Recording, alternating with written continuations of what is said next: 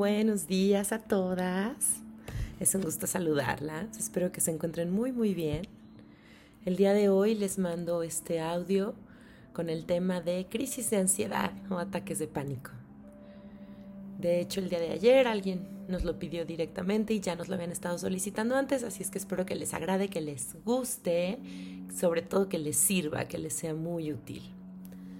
Bueno, ¿alguna vez has sufrido una crisis de ansiedad o ataque de pánico?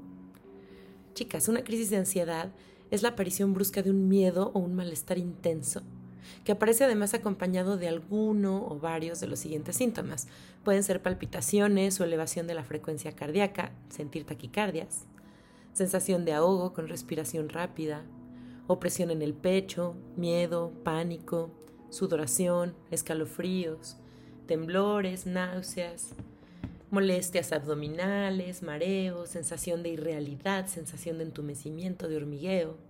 Pero además, por si no fuera poco, es frecuente que la persona que sufre un ataque de pánico en ese momento esté pensando, me voy a morir. Este pensamiento surge debido al malestar físico y real que su cuerpo está sufriendo, y no hace otra cosa que retroalimentar todos los síntomas fisiológicos que les acabo de mencionar. Es como un círculo vicioso. Pero ¿cómo funciona este círculo? Bueno, a veces los sucesos estresantes, chicas, provocan determinadas reacciones, activándose respuestas como las que ya les mencioné. Si interpretamos estos síntomas de forma errónea y pensamos que algo terrible nos está ocurriendo, en lugar de codificar lo que nos pasa como una respuesta normal de nuestro cuerpo frente al estrés, podríamos entrar en pánico.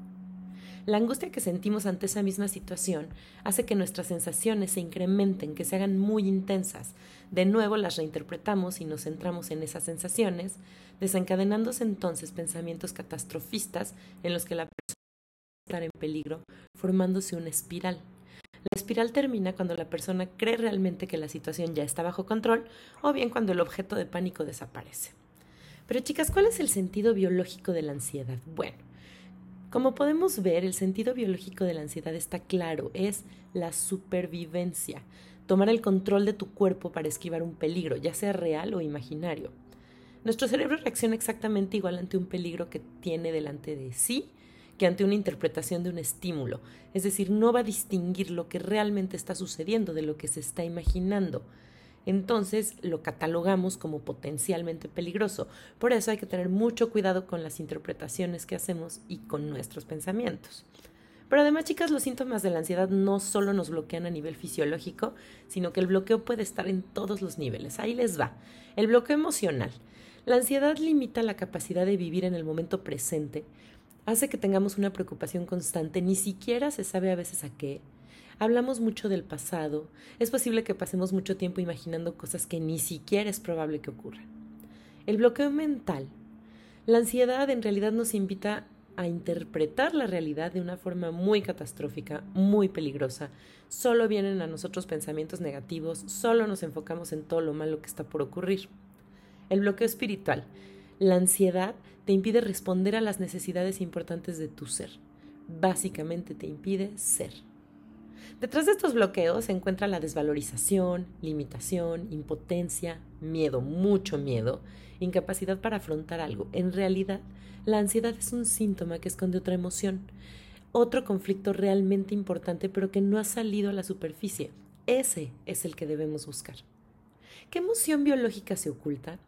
Bueno, chicas, hay que analizar cada caso de forma personalizada para dar una respuesta real, acertada pero aquí les puedo decir a nivel general que encontramos la falta de confianza en el proceso de la vida o en uno mismo, la falta de autoestima, de respeto y de valoración, el exceso de autoexigencia y de comparación, la falta de introspección real y sondeo acerca de los verdaderos miedos, la falta de dedicación, por ejemplo, a la adquisición de recursos reales para afrontar desafíos reales.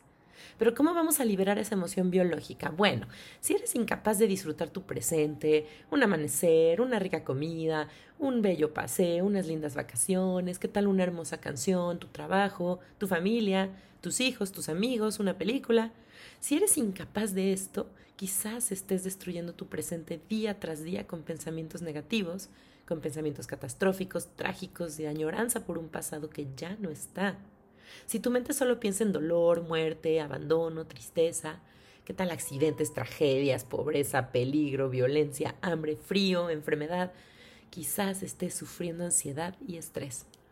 Resulta crucial que tomemos conciencia de que cuando hay ansiedad, realmente es la imaginación la que está tomando el control, impidiéndonos disfrutar del presente, da paso a miedos y peligros posibles, pero muchísimas veces improbables. Hay que aprender a confiar más en nosotras mismas, en nuestras capacidades, en nuestras cualidades, en nuestra intuición, sin sentir la presión de tener que demostrar ni demostrarnos nada. El intento de control solo produce más descontrol. Si tratamos de controlar los miedos y temores que provocan la ansiedad, solo lograremos reforzarlos, alimentarlos. Vamos a provocar a su vez más miedos y temores más profundos.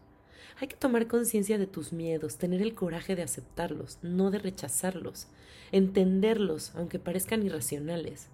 Debes amar tu vida tal cual es, dejando de lado el rol de víctima. Debes confiar en el proceso de la vida, impidiendo que tu imaginación negativa sea quien lleve el mando. Debes confiar en los demás de manera inteligente. Debes aprender a diseminar quién merece tu confianza y quién no. Pero no pongas a todos bajo la misma etiqueta de la desconfianza. Mejor, capacítate en todo aquello para lo cual te sientes incapacitado de afrontar. Adquiere los recursos necesarios para fortalecer tu sensación de fuerza, de poder y tu capacidad frente a la realidad. Recuerda, la causa probable de la ansiedad es la falta de confianza en el proceso de la vida que fluye. El nuevo modelo mental que debes adquirir es me amo y me apruebo, confío en el proceso de la vida, estoy a salvo. Chicas, hasta aquí el post de la ansiedad, espero que les dé un poco de luz, a mí me ha servido bastante recapacitar en ello, sobre todo en estos tiempos en los que nos sentimos encerrados, temerosos, en una incertidumbre total, absoluta, donde me han manifestado muchos episodios de ansiedad, estrés, miedo. Lo que tenemos que hacer es dominar nuestros pensamientos y ver qué sucede con nuestras emociones. Desde ese lugar vamos a poder empezar a generar pensamientos de paz, pensamientos de armonía, donde sí sean ustedes quienes determinan qué pensar y no su mente la que las lleve por lugares insospechados de miedos profundos. Si quieren trabajar estos temas, ya saben que pueden venir al consultorio o podemos trabajar por videollamada.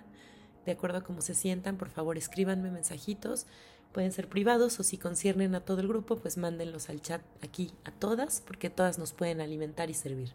Por lo pronto yo les mando un abrazo, espero que pasen un, una semana preciosa, un martes bien, bien lindo y estamos en contacto chicas. Bye bye.